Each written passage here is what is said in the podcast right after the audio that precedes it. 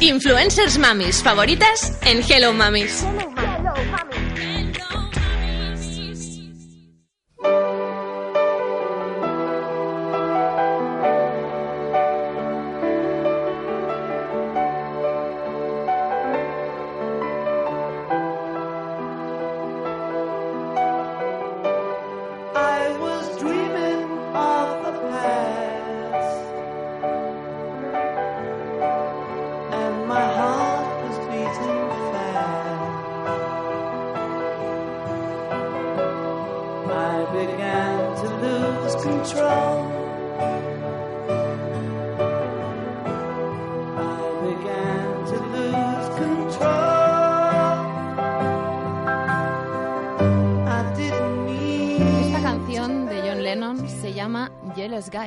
Chico Celoso, y salió publicada en su álbum Imagine en 1970. ¿Imagináis a Lennon celoso de McCartney o algún otro Beatle?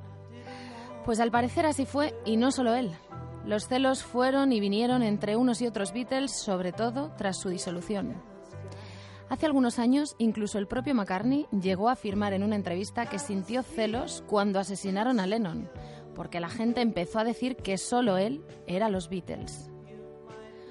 Los celos acaban con la dignidad de una persona, no me importa decirlo alto y claro.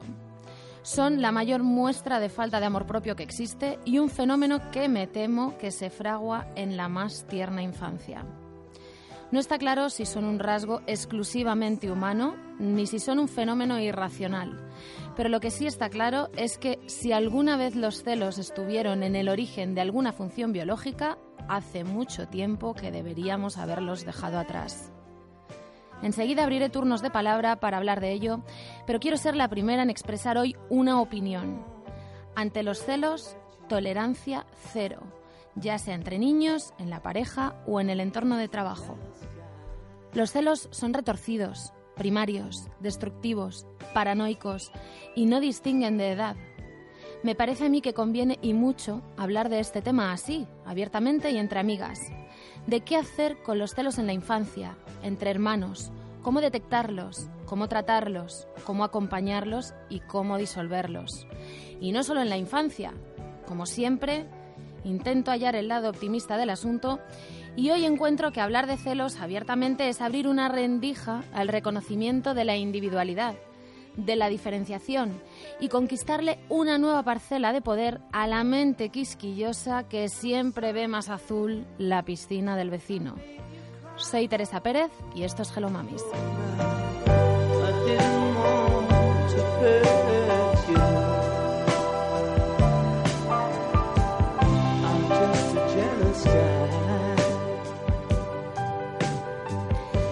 Es martes 30 de julio y sí, aquí estamos de vuelta.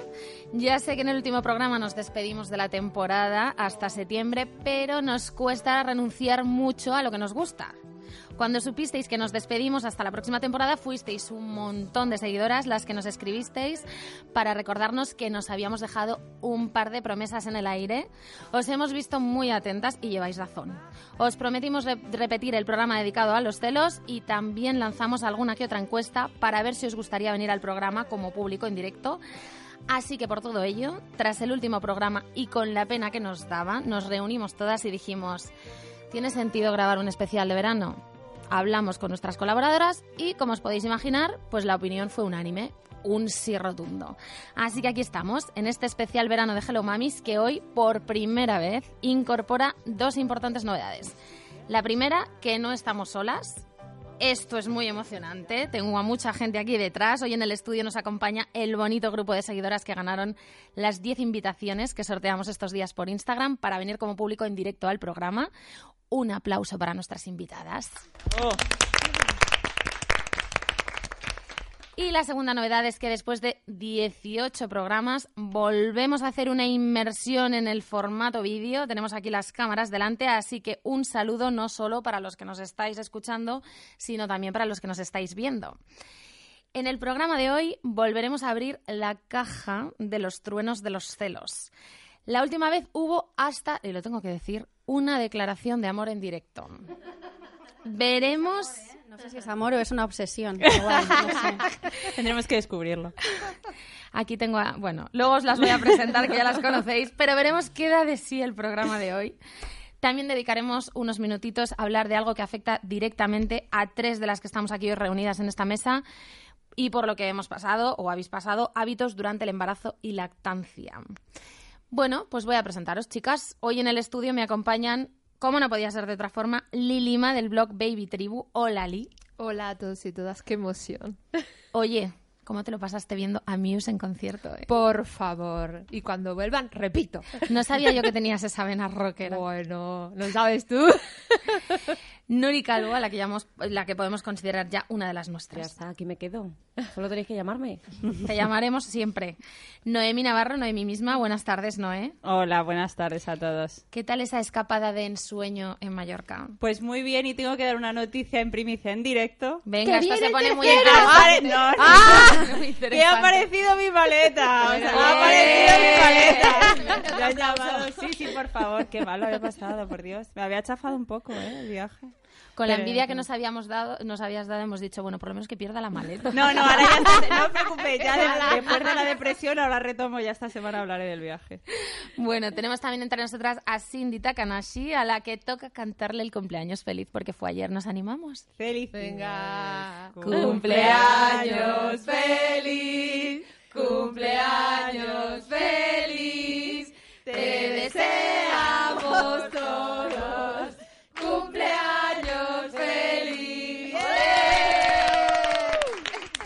Por favor, ¿alguien me puede explicar qué cara se tiene que poner cuando te cantan el cumpleaños feliz?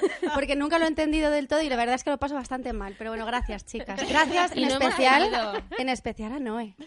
Iba- había pensado en salir como Marilyn de la pero me ha Por cierto, estás muy guapa con ese vestido, Noé. Muchísimas gracias. Mira, que va a volver a haber una declaración de amor en el programa. Bueno, Cindy, casi se cumple ya el primer mes como madre primeriza. ¿Cuál es la valoración de estos primeros 30 días? Pues muy bien. Hoy mi hija se ha estado cagando durante 10 minutos seguidos, por eso casi no llegó al programa. Y venía en el coche con Darili, que hoy nos está acompañando también, está cuidando a la niña afuera. Y me decía, es que esto de la paternidad, la maternidad es como que cada día es una nueva aventura, cada día pasa algo nuevo. Y yo, pues sí, me encanta que se considere el que se cague durante 10 minutos seguidos una aventura, ¿no? Entonces es maravilloso, la verdad. Estoy muy contenta. He de decir que tienes una luz en la cara especial. Muchas gracias. Estás muy guapa. Y tenemos el enormísimo placer de volver a contar con la presencia no solo de una de las profesionales más apasionadas que conozco, sino de una gran amiga y compañera de aventuras, Paula Camaros de Baby Sweet by Pau, que por cierto, como sabéis, está también en la recta final de su segundo embarazo. Hola Paula. Hola, ¿qué tal? Muy distinto el embarazo al primero. Mucho. Sí, mucho, ¿por qué? En cómo me encuentro y sobre todo también la estación del año. No es lo mismo mm, quedarse embarazada en invierno en Inglaterra que en pleno verano en Madrid a 40 grados. O sea, que salga ya, por Dios, que salga ya. Sé bien lo que dices. Si no, desalojo forzoso. Queremos saludar desde aquí también a la más molona de las mamis, a Isabel Cuesta, que se ha quedado con unas ganas terribles de estar aquí hoy, pero le ha pillado en plenas vacaciones. Suerte de estar ahora mismo disfrutándolas, Isa. Te mandamos un besazo enorme desde aquí. Bueno, pues hechas todas las presentaciones, ¿comenzamos? Vamos a ello. Vamos a ello. Hello Mamis, el programa de las mamis influencers. Vamos allá, chicas. ¿Alguna vez habéis percibido alguna de vosotras algún comportamiento achacable a los celos en vuestros hijos? Yo no. De momento no. Pero el de vuestros hacia nosotras o entre ellos? Entre ellos. Sí, claro, por supuesto. Ya la mía tiene ocho años, ya mayor. ha habido mucho camino recorrido y sí que, que sí que lo he visto. Pero a mí es un tema que me apasiona. Yo lo dije también en el programa anterior. Me gusta mucho porque tiene mucha chicha. Y entonces a las personas que estudiamos un poco el comportamiento infantil, como ahí hay un, vamos, o sea, es un libro abierto de petete de ver qué es lo que ocurre y sobre todo comprenderlo y cómo acompañarlo. Porque no es lo mismo los celos entre adultos que los celos entre niños y niños pequeños, ya no te digo. ¿Y qué tipo de comportamiento?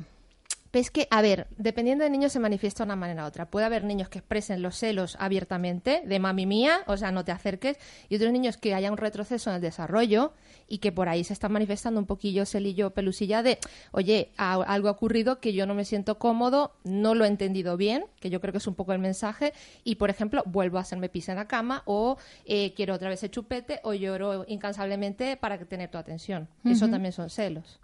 Los míos realmente son muy pequeños, pero sí que hay algún episodio eh, en el que, por ejemplo, el mayor, tiene- o sea, la pequeña coge algún juguete del mayor o le estás dando un poquito más atención a la pequeña y tal, entonces viene, ¿no? Mateo y entonces eh, la coge del pie como para que se la lleve, si tengo yo a Manuela en brazos, ¿no? Le coge del pie para, para que se la tira como hacia abajo, para que se la dé a alguien y dice, cógeme a mí, ¿no? Pero bueno, son, o sea, es una cosa como muy light, la verdad. Yo he de decir que Lili hace dos semanas empezó a pedir ver vídeos de Lili bebé, así lo llama ella. Entonces le pongo vídeos en el móvil y hay uno que dice ajo.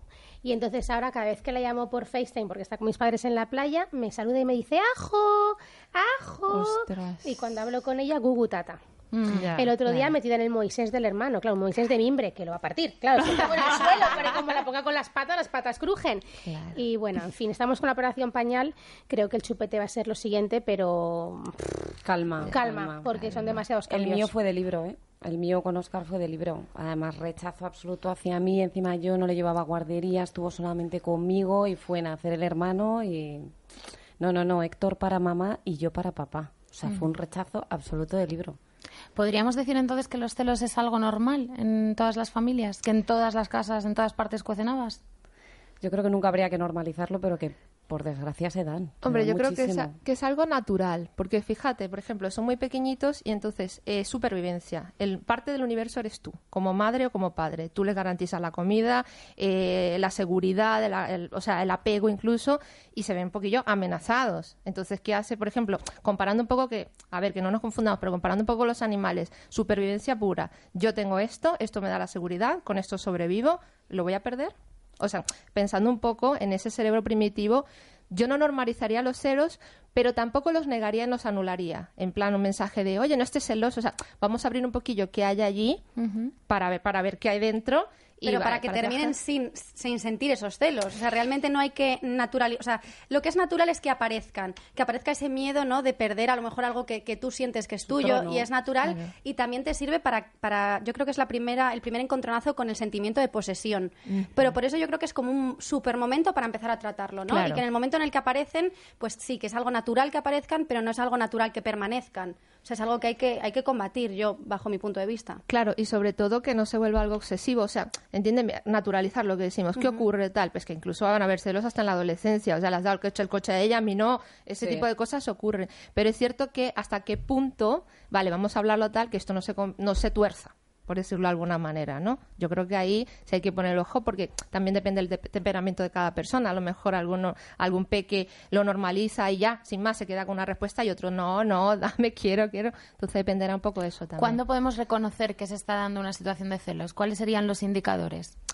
Hombre, yo creo, eh, a ver, indicadores de celos, lo que hablamos, lo que es la posesión, esto es mío, ta- también un poco eh, cuando se calienta el ambiente, ¿no? Que constantemente hay, no, no está normal, no están jugando normal, se- hay chispas por todos lados. Entonces, bueno, lo que te digo, a niños pequeños yo no me obsesionaría de que no podéis hacer esto, pero sí, como dice Cindy, vamos a ir un poco a poco trabajándolo para que esto, sin más, no, no haya como fisuras por este tipo de celos, ahí es donde yo iría. ¿Creéis que tienen que ver eh, algo que ver con los límites? ¿El ceder o no ceder a ciertos chantajes? Puede ser, pero es que ¿cómo lo haces? Es que, o sea, a mí no me ha pasado, pero eh, yo recuerdo, yo creo que fue Nuria la que contó el caso de que incluso, no sé si el pequeño o el mayor, o sea, al final se les va la mano. Claro, y- yo iba a decir que justo a mi límite mm, lo puse en- cuando empezó a aparecer la agresividad. Cuando hay decir, sangre. final Cuando hay sangre hay que poner límite. das manga ancha, ¿no? Pero cuando ves que ya el comportamiento se vuelve agresivo a- hacia el pequeño, dices, ostras, ostras, que ya igual ya no es tan, ay, que tiene celos. No, no, y hay que poner ahí un poco... ¿Y cuál sería el primer paso para prevenirlos? Si Es que yo creo que no se puede- yo prevenirlos. creo que no se pueden Prevenir, realmente. O sea, yo creo que lo que en el momento en el que aparecen te tienes que dedicar a enseñarle a, a tu hijo o a tu hija que realmente es un sentimiento que no tiene ningún sentido porque no te van a perder. Y en el momento en el que tú ya te dedicas a enseñarles que no tiene ningún sentido, si siguen existiendo esos celos, se tiene que enseñar a que se los tiene que comer uno mismo. Es decir, eh, tú no puedes hacer que si yo por ejemplo estuviera celosa de Paula en el trabajo, yo no puedo hacer que Paula pague por esos celos, que Paula al final tenga eh, consecuencias negativas. Es un problema mío que me tengo que comer yo sola o por lo menos que tengo que trabajar yo sola. Evidentemente, en el caso de los niños, pues yo creo que es lo que le tienes que enseñar. Esto lo tenemos que trabajar, pero no le puede afectar a tu entorno, no le- puede afectar a tu hermanito. Esto es algo que tenemos que trabajar tú y yo. ¿Y cómo le enseñas a ese niño a reducir ese nerviosismo, esa ansiedad que le provoca Pues Tere, no lo sé porque mi nepal tiene 21 días. Hay muchas madres aquí. ¿Algunas atrevéis? ¿Cómo le enseñaríais a ese niño? ¿Hablando, comunicando? Es que claro, aquí yo creo que está la, delgada línea de, vamos a ver, si no tiene celos, ¿para qué le voy a explicar yo lo que son y cómo prevenirlos? Y si no te encuentras ya en el momentazo de los celos, entonces ya te, te estás eh, enfangado ahí en el barro de decir, a ver esto, ¿no? ¿Cómo, eh, cómo puedo solucionarlo o cómo puedo darle el valor a cada uno? Yo creo que, iría un poco en la línea por ahí, ¿no? O sea, realmente explicar y que cada uno de, de los niños se sientan queridos de manera individual y darles la importancia que tienen, eh, pues no lo sé, o sea, yo recuerdo Isa en el programa cuando lo cuando lo ah, cuando lo grabamos la otra vez, ella decía que, mm, que ella eh, apartaba ratitos solos, por ejemplo, con la mayor y decía, venga, pues nos vamos solas tú y yo o, o- o con el molón, se iba, venga, pues vamos a jugar tal, ¿no? La pequeña como es del padre, pues pues eso es otra cosa, ¿no? Pero es verdad que intentaba como separarlos y darles su, su momento. Yo insisto, los míos son muy pequeños, entonces es que es muy muy light. Yo justo eso hablaba con Toño en esas vacaciones porque, eh, bueno, él tiene ahora dos meses de, de baja por paternidad. Me entero que son diez, porque ahora ya con la de la lactancia y esto. Pero ¿Diez vamos, meses? media- diez semanas. Ah, Si fueran 10 meses. como que No. 10 semanas. Son, serio son o- son diez? ocho semanas más Sí, dos ahora que, nuevos. según convenio, está ya en el decreto Bueno, me parece eh, una ma- de me parece- lactancia. Me parece Lactancia. magnífico. Bueno, pues resulta que le dije, ¿cómo lo vamos a hacer? ¿no? Y él me decía, jo, pues lo que podemos hacer es por las mañanas, eh, nos despertamos un poquito antes, arreglamos a Lili y le llevamos, le llevamos juntos al cole. La dejamos, y claro, yo lo pensaba, y íbamos conduciendo de vuelta y le digo, ¿sabes qué? Ese plan no, no, no puede ser. No hay que pequeño. No, porque me decía, porque le he dicho, porque Toño va, la- Lili va a ver que la dejamos en el cole a ella, pero que papá, mamá y Nico se van juntos. Pero claro, luego le digo, la otra opción es que lleves tú a Lili al cole. Pero claro, ella va a ver que Nico se queda con mami en casa. ¿Qué carajos haces? O sea, que alguien me diga que Pues lo vas moviendo, Un poco ¿no? la marcha. Pues cada día uno. Claro, la es que yo creo que eso tampoco se puede planificar ahora, porque es como, pues ya irás viendo cómo irlo compensando, pues un día uno, otro día el otro, no sé. Claro, también como te vayan demandando, porque, a ver, los padres y madres normalmente tendemos mucho a anticiparnos y también a hacer cosas muy grandes Sí. de, de una visión que ellos tienen más simple de la vida. Entonces, yo creo que como se vaya surgiendo, ¿vale? Porque a lo mejor, fíjate, Lili, tan contenta, hermanito, hermanito, y un día, plof, o sea, ¿me entiendes? Por al- algún detonante que hay, ahí es donde ves que surge. Entonces, hasta que llegue el momento, yo creo que podemos plantearnos varios escenarios, pero realmente cada, cada, cada personita es que va a decir, mira, hasta aquí he llegado, este es mi límite, mi madre mía, mi padre también, y ahí empezar a abordarlos, ¿no? Pero yo creo que es muy bonito. o. Pues chicas, he estado leyendo opiniones de madres que han sufrido episodios de celos entre sus hijos y algunas opinan que deberíamos ofrecer el mismo trato a los niños. Es decir, si es el cumpleaños del mayor, no solo dar un regalo al mayor, sino dar regalo también al niño pequeño. ¿Vosotras cómo veis esta práctica? ¿No creéis que es un poco peligroso? ¿Que es un poco no, no, yo fortalecer el yo- yo mecanismo lo veo de fondo? absurdo. Cada uno tiene su Cada uno tiene su momento. Claro, cada uno tiene su momento, Eh, su espacio, su regalo y su... A mí, por ejemplo, me han recomendado, mm, hablando de regalos, que cuando vaya Lilia a conocer al hermanito, Le que haya un regalo para ella. Y luego otra chica que es psicóloga me ha dicho, cuando estén llegando, que te avisen para que no es, le tengas tú en brazos. Porque, no lo sé, esto a lo mejor tampoco estáis de acuerdo, que él esté en la cuna, es decir, que no entre ella en la habitación y su impacto sea mamá abrazando a un recién nacido, Mira, yo sino te- mamá y papá sentados, Nico en la cuna. Te digo lo que hice yo, que Oscar es súper raro, o sea, tiene un, un- un carácter súper raro. ¿Y ¿Sabes lo que yo hice? Vino Oscar y entonces le dijo, Sebas, mi marido, le dijo, a ver, pero dime dónde está el bebé, pero que yo no sé dónde está el bebé. Y entonces él, eh, bueno, nosotros él le conoció en casa, ¿vale? Por cuando salimos de la UCI y tal. Entonces él fue a enseñarle a su padre dónde estaba el bebé, pero en realidad lo estaba conociendo él de primeras, ¿sabes? Pero era el protagonista porque le estaba enseñando a su padre dónde estaba el bebé, ¿sabes? Claro, Entonces estaba como que se siente participando. el protagonista y tal. Ya está, cinco minutos, luego ya se. Luego ya se reajustó el cerebro y dije, cinco- dijo, este es el enemigo, hay que ir a por él. Chicas, ¿habría que castigar los celos? No, no. Yo no. Es que en disciplina No los positiva castigas. castigos... sí- Si hay Los castigos sí. y los premios. No, pero es que no castigas, porque a ver, vamos a ver, o sea, el castigo, ya, ya lo hemos dicho Isa y yo en otros programas, es que no es nada efectivo. Primero porque te va a funcionar en el momento, pero es que luego se va a volver a repetir y además genera resentimiento, celos, resentimiento, no es buena combinación. Vale, entonces, ¿qué hacemos? Conversamos, ah, y sobre todo, lo hablamos el programa pasado, que no se me olvide porque lo quería decir. Cuando haya episodios de violencia y tal, normalmente tendemos a ir por el que ha pegado. Entonces, es mucho más efectivo ir porque al que ha sido agredido. ¿Por qué? Porque el que ha pegado quiere llamar la atención. Si tú vas por él y aunque le vayas a dar el sermón y tal, tiene tu atención. Si no le haces, entre comillas, mucho caso, no ha logrado mucho su objetivo. Va a ser porque ha sido agredido y le dices, ay, ¿qué ha pasado? No, no se tiene que pegarte. Tu hermano tiene que aprender, como diciéndolo como en voz alta pensando, para que te escuche, pero no ha logrado tu atención. Entonces, objetivo fallido. No sé si se entiende, Sí. pero esto bueno, normalmente yo con la disciplina Lo he positiva lo he probado. No, pero no pasa nada. No, yo yo esto también. lo aprendí, yo esto lo aprendí y lo he hecho, ¿eh? mal. Y yo esto lo- pero es que Manuela está escandalosa llorando que G vas a por ella primero. O sea, es que, es que grita, es que es una drama. ¿Se curan dejándolos llorar? Hombre, No, no, hay yo- que atenderle. Pero llorar Llorar cuál, así, el que ha pero- pegado. O sea, no, o sea, el que el que, El que es- sufre los celos. Hay Es que, que- acompañarlo muy bien. Es que esto es como muy abierto, puedo ¿no? O sea, yo creo de que depende llorar, del ¿no? caso, depende de la edad, depende de un montón de cosas y un montón de factores.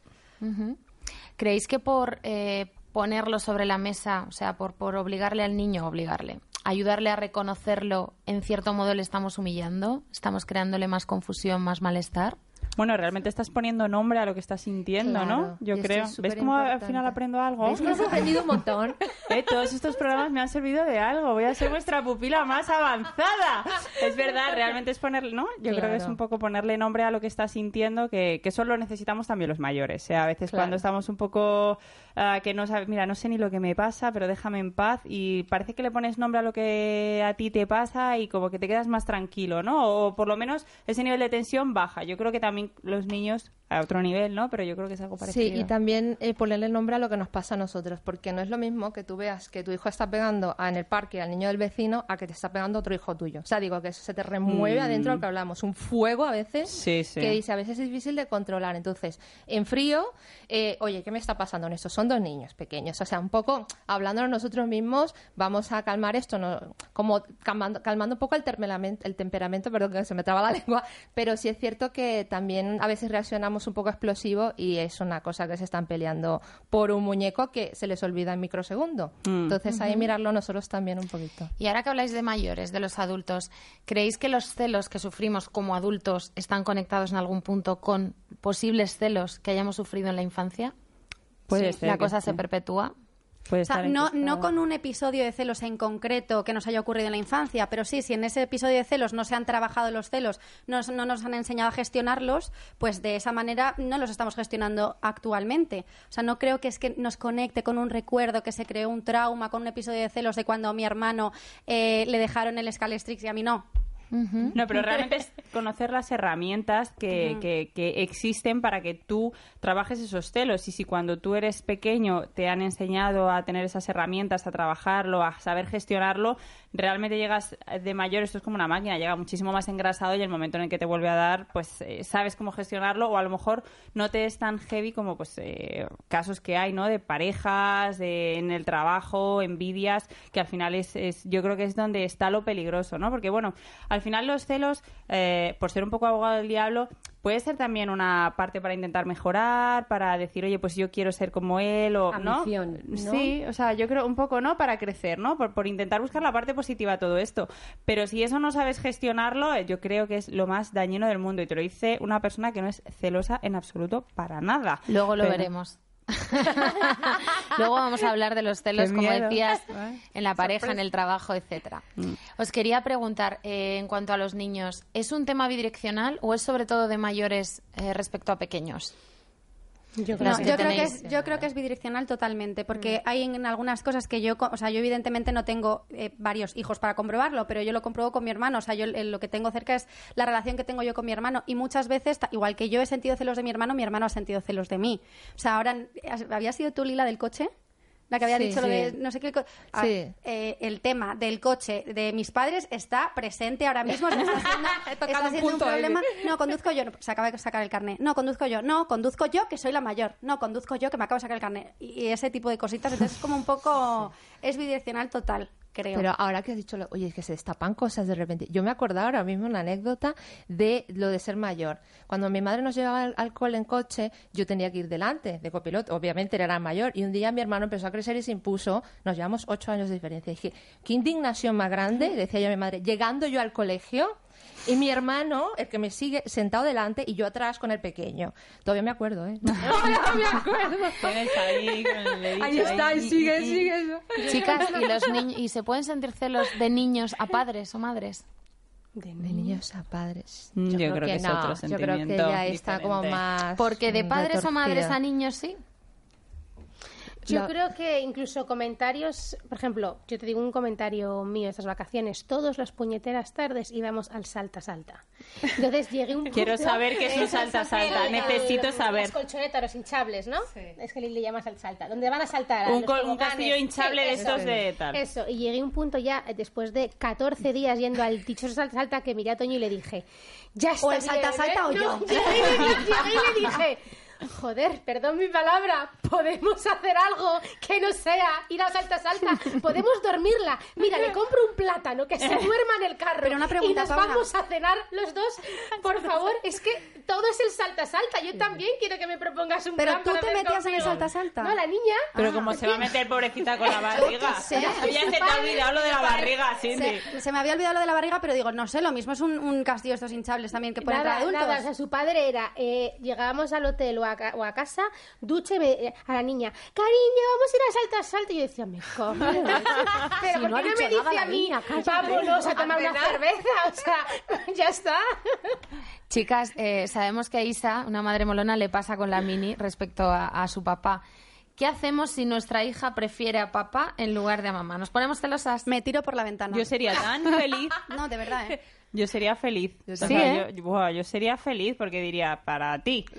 Toma, un, Un rato, anda. Yo le digo fatal, yo le digo, a mí me sale la vena madre de con lo que yo hago. Porque Exacto. yo tal, porque yo soy la que lavo, porque yo soy la que limpio. Es que Mira, yo con Mateo no, con. Mateo, con Mateo si prefiero al padre sí me dolería.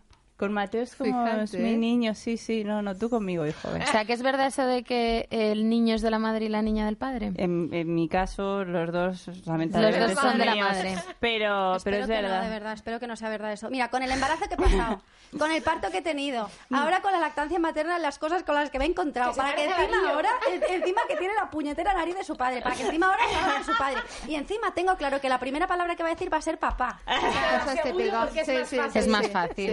Sí. ¿Cuál es el peor escenario que nos podemos encontrar con los celos Entre niños.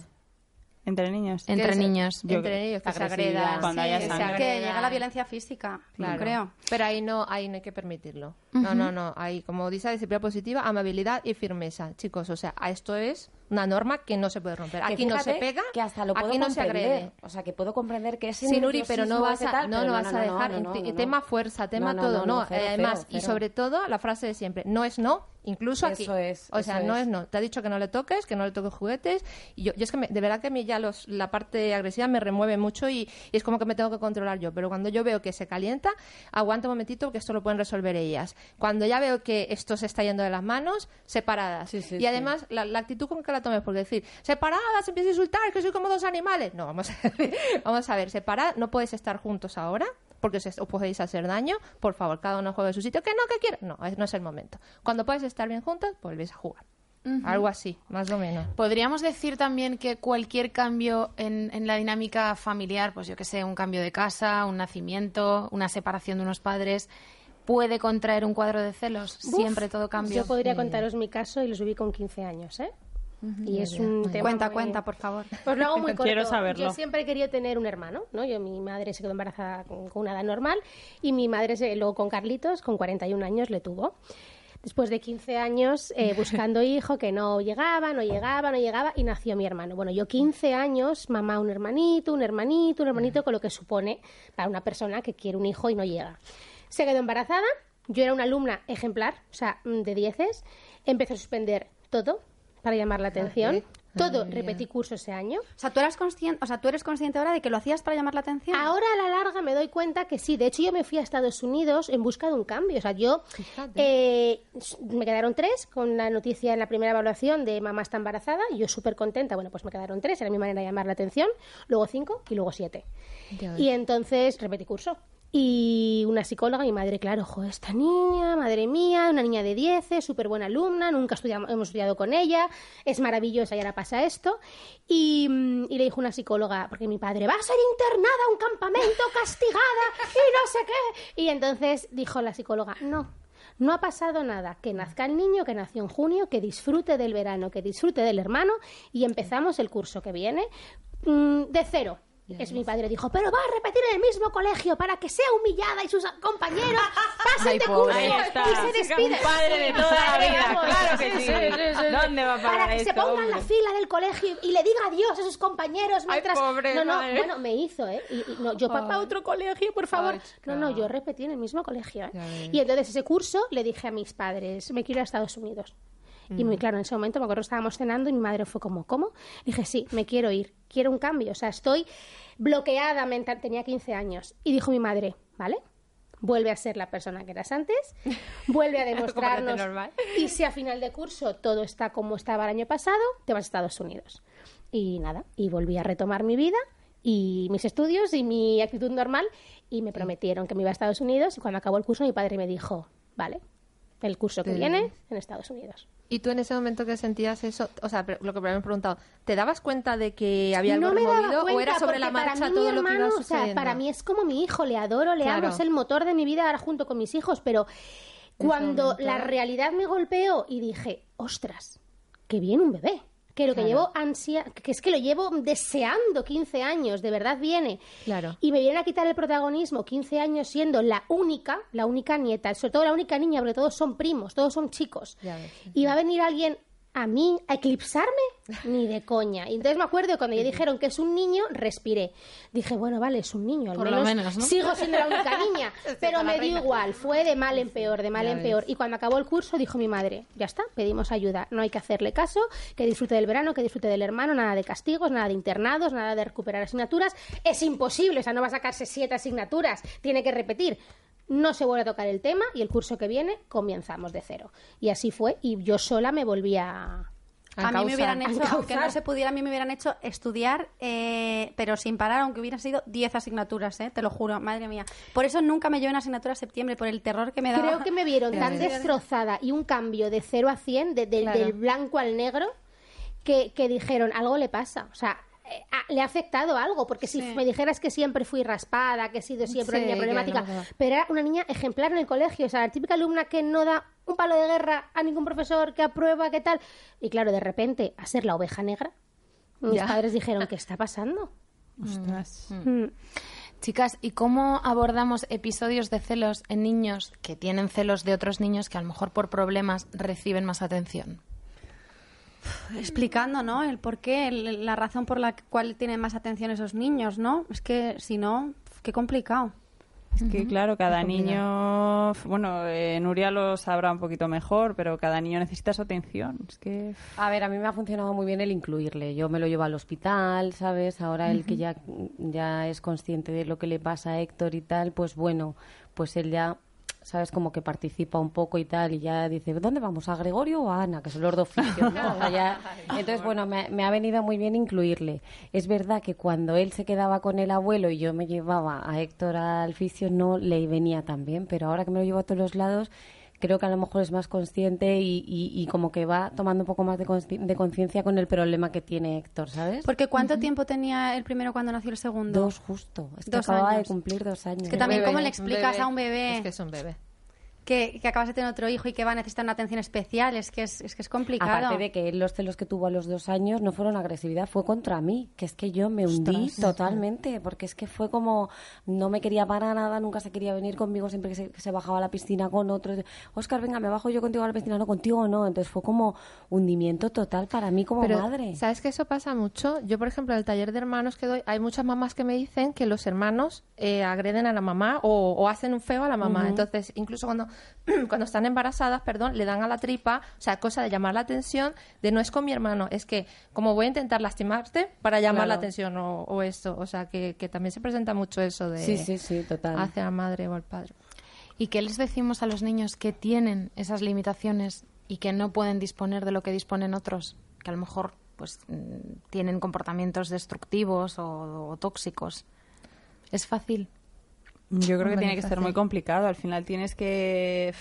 Es que claro, y luego con el lenguaje, con la edad que tengan, con el nivel de razonamiento, de lógica que tengan, o sea, al final tienes que explicar, oye, pues eh, tú eres así y, ya está, y eres igual de maravilloso que él, que es de otra manera. O sea, realmente yo creo que aquí lo importante es no hacer distinciones aunque las haya, ¿no? O intentar que no se sientan tan diferentes, intentar que las dificultades que tengan o lo que sea, o sea, ponerlas en valor, ¿no? O, o- intentar potenciar, ¿no? Esto, mira, esto va a ser de disciplina positiva. Intentar potenciar lo bueno, ¿no? O sea, y, y tirar de ahí realmente, ¿no? Sí, bueno, como te digo, dependerá del temperamento de muchos niños. Yo creo que tampoco, o sea, si el comportamiento agresivo o destructivo es constante, frecuente, hayas hecho lo que hayas hecho, yo no descartaría pedir ayuda a un profesional, sinceramente, porque como hablábamos, es que a veces, incluso con una o dos sesiones, dependiendo del caso, es que te dicen, mira, es esto, haz estas dos. Te dan tres pautas y te vuelve la vida. Es que te vuelve la vida. Entonces dice, vale, si esto he hecho todo lo que he podido, todo lo que sé, me he formado tal y no funciona, bueno, vamos a probar esto otro que tampoco, vamos, que en otros países es muy normal acudir al psicólogo infantil, al psicólogo adulto y parece que aquí lo dejamos como última cuesta, ¿no? instancia, Sí. como que bueno, ya no hay más que- remedio, vamos a ir. Y muchas veces ah, te ahorras un tiempo antes de, de frustración y de mal, bueno, Chicas, ¿cómo creéis que perciben los niños los celos dentro de una pareja? Uy, es Muy que. Depende cómo Puede se... contagiarse. ¿Sí? claro, es que Y yo creo que no los perciben directa, o sea, yo creo que los perciben pero no se dan cuenta, no lo saben De qué es eso, identificar, exacto. claro, y que seguramente después lo, lo repitan. Es que como repiten absolutamente todo lo que ven en los adultos, seguramente Pero después es que, es que ellos no pueden en- identificarlo de otra manera. Claro, los celos son claro. tóxicos sí o sí. Los perciba un niño o los perciba un Claro. adulto. Entonces no hay manera bonita de que ellos perciban los celos porque no está bien. O sea, no está bien. Entonces les estamos imprimiendo ahí unos celos Total. de, de base muy feos. Bueno, no sé vosotras, yo tengo un poquito de calor, así que nos vamos a dar una pausita de dos segundos. Vamos a seguir hablando de celos en concreto en la pareja, tema muy interesante, después de una pausita y enseguida volvemos. Hello Mamis, el programa de las mamis influencers. This ship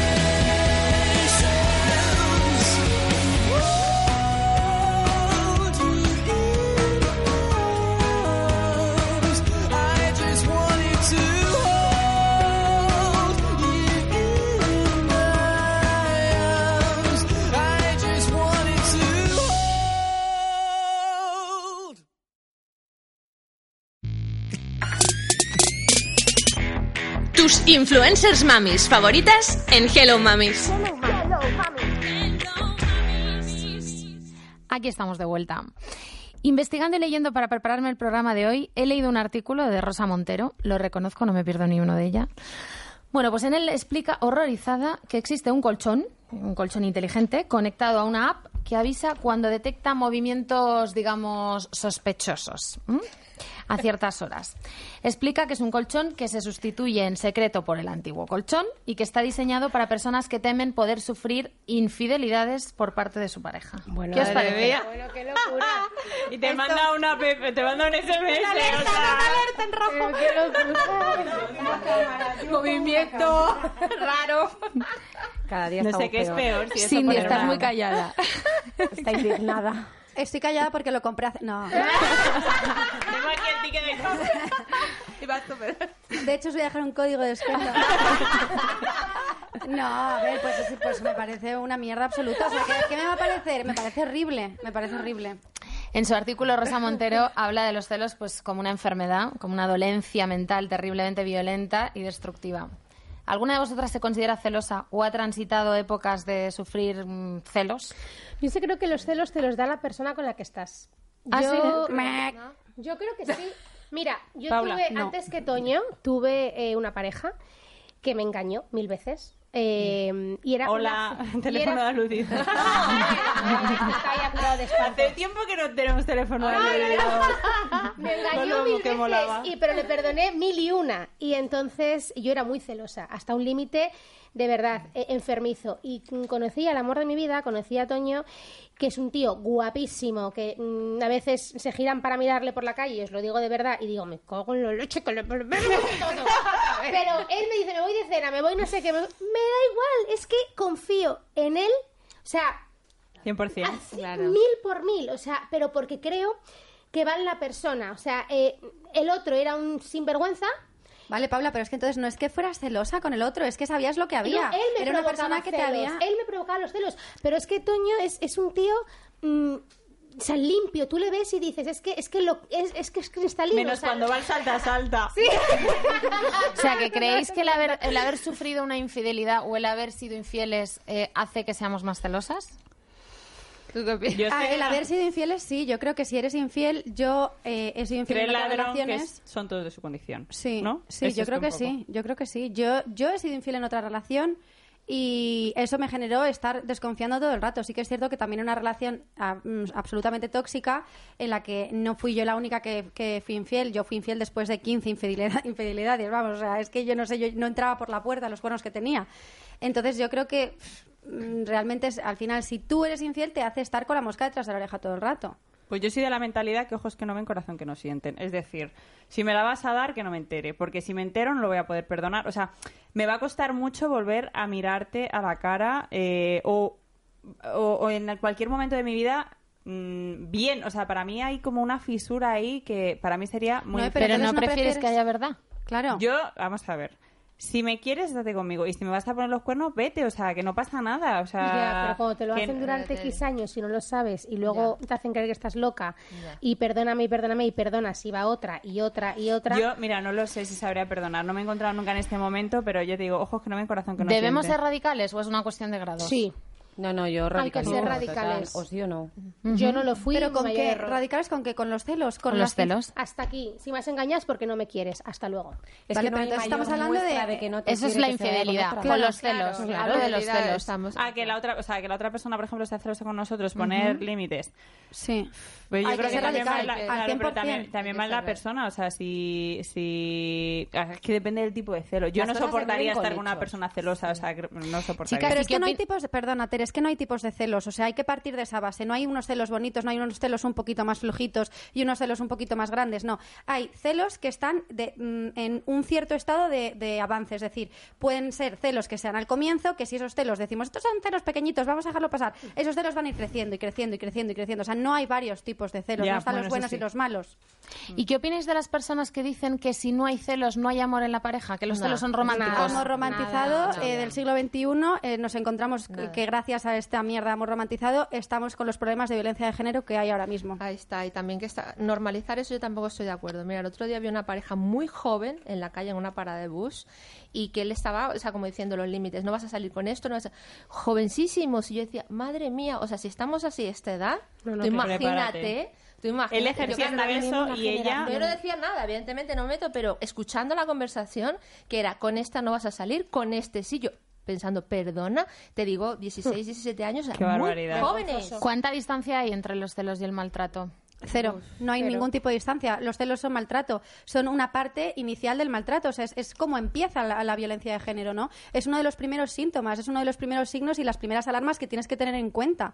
Cuando, si tú dejas eh, pasar unos celos, te puedo decir desde ahora cómo va a acabar eso. A lo mejor no acaba en violencia física, pero desde luego que acaba en violencia, eso Total. 100%. Total. El problema es cómo empieza eso, porque creo que además eso debe ser una cosa como muy civilina. Es decir, tú estás con tu pareja normal y de repente no tienes una discusión. Va, porque no quiero con este y tal. No, que vayas con este porque de repente tú lo ves, ¿no? Pero tiene que ser de manera, o yo veo, o, o mujeres, mm, pues que son tías que, me refiero, que, que saben defenderse, que tienen su personalidad y al final eh, se encuentran en relaciones tan tóxicas. de Porque es que muy no paulatino. ¿no? Eh, Porque es A que es una cosa muy que va muy despacito. Por eso no hay celos pequeñitos, porque es que esos celos van a terminar en violencia 100%. Porque tú de repente no te das cuenta y estás dejando pasar eh, un... A ver, ¿pero con quién estás hablando? ¿Con quién estás hablando? A ver, o con que de repente echen un poco la mirada por encima del hombro para ver con quién hablas por el móvil, o... Cogerte el móvil a escondidas. Vale, Sí. y cuando te dice alguien, eh, tú preguntas, oye, ¿eres celoso? Y te dice, depende si me dan celos o no. Hasta luego. Eso que, vale. A tomar por culo, yo lo siento mucho, de verdad. Es verdad, depende de que los celos son un problema, lo he dicho desde el principio con el tema de los niños, los celos es un, es un problema propio, es un problema que tienes tú contigo mismo si eres celoso y es algo que te tienes que comer tú solo. Es decir, si yo de repente por lo que sea, en mi caso por ejemplo yo tengo una pareja que está expuesta en redes mogollón y que eh, recibe mensajes de tías día sí, día también. Y de hecho, si os cuento la cada loca que le he escrito en plan, o a- a- hace poco, bueno, hace poco, hace ya un año y pico, yo no sé qué conceptos tengo yo del tiempo, eh, una, una chica... Es que cuando tienes un bebé tan pequeño y duermes tan poco, sí, pasa de manera. años. Una chica, además, mm, pobrecita si me escucha, pero por supuesto no voy a decir ni sus nombres, ni su nombre, ni quién es, ni Que nada. lo diga, yo No, quiero saberlo. no, no, no, pobrecita mía. Venga, una chica canaria que se inventó que tenía una relación con Darío y que se inventó que había venido a, mm, a Madrid en Nochevieja a pasar la Nochevieja con él y pasé yo la Nochevieja con él, o sea, no tiene ningún tipo de sentido. Pero a lo que voy, que no me acuerdo ni por qué estaba contando esto, que, que yo, yo podría tener razones, ¿no? Porque digo, joder, es, Sí. que, es que Darío está expuesto en redes y es que tiene un montón de tías detrás. Y mira a esta tía que se inventó que estaba con él. Y si a lo mejor es verdad y es no sé qué, pero realmente no, no tengo por qué, ¿sabes? O sea, no, yo soy 0% celosa. Y yo podría decir y yo podría excusarme en que puedo tener razones, ¿no? Pero en cambio no lo soy. Darío y yo nunca hemos tenido una bronca de no, ¿con quién estás hablando? ¿Qué estás haciendo? No salgas porque. Y si se te acerca no sé quién, nunca hemos tenido Bueno, ese yo tipo no de. podría soportar eso. Nada. ¿Os Dios. permitís mirar o opinar sobre otros chicos o chicas en presencia de vuestras parejas? A ver, hay que ser objetivos y todos tenemos ojos en la cara. Y estar a dieta no significa no poder mirar el menú. Y si te cruzas con John Cortajarena, pues habrá que decir... Pues le tocas el culo. Lo bien que- Y se ha escapado la mano. Ya está. ¿Y lo consentís cuando es vuestra pareja? Sí. Pero que sí, que sí. Pues hay que ser hay veces Hay que, hasta yo lo vamos, digo, o digo, sea, mira esta tía como que... Hombre, hay veces que en un paso de cebra yo lo veo así que digo, no, estás mirando el semáforo, pero que yo tampoco, o sea, que, decir, que me interesa más lo que no es el semáforo.